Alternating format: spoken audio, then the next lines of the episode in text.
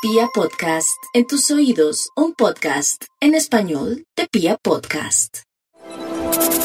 Muy buenos días para todos. Sí, exactamente, estamos ante una semana excepcional que nos hace retomar esa frase de Lao Tse que es excepcional y que bien vale la pena retomar. Y dice, el que domina a los otros es fuerte, el que se domina a sí mismo es poderoso. ¿Qué significa eso? Significa que la tarea siempre es interior. Buscamos la fuerza que podemos tomar de la periferia, pero ocurre que la verdadera fuerza está en el alma y es donde hay que revaluar y mirar en una dirección totalmente distinta. Máxime que hoy es el día preciso del cuarto creciente. Un día en donde, la luna forma un ángulo de 90 grados con el sol. Y los antiguos creían que era el día más adecuado para declinar a lo que no era y para comprometernos con lo que valía la pena.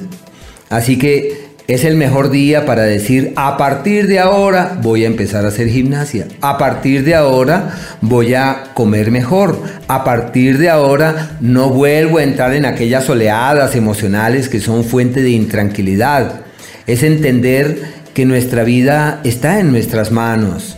Es un, momento tan particular en el que nuestras células están retomando el aliento y llenándose de nuevos nutrientes, pero también es un día perfecto en el que podemos tomar decisiones radicales de decir no vuelvo a entrar en laberintos de complejidad y me comprometo conmigo mismo en darle a mi vida un sentido trascendente. Eh, reiterar la frase de, de, Lao que el que se domina a sí mismo es poderoso, que, ¿a qué nos lleva? A encontrar la senda del autocontrol. Y el autocontrol en términos eh, populares es la autogestión, cómo gestiono mis emociones, cómo gestiono mis intranquilidades. Y es ahí donde se encuentra el libre albedrío. El libre albedrío no es ir a hacer afuera lo que se me antoje.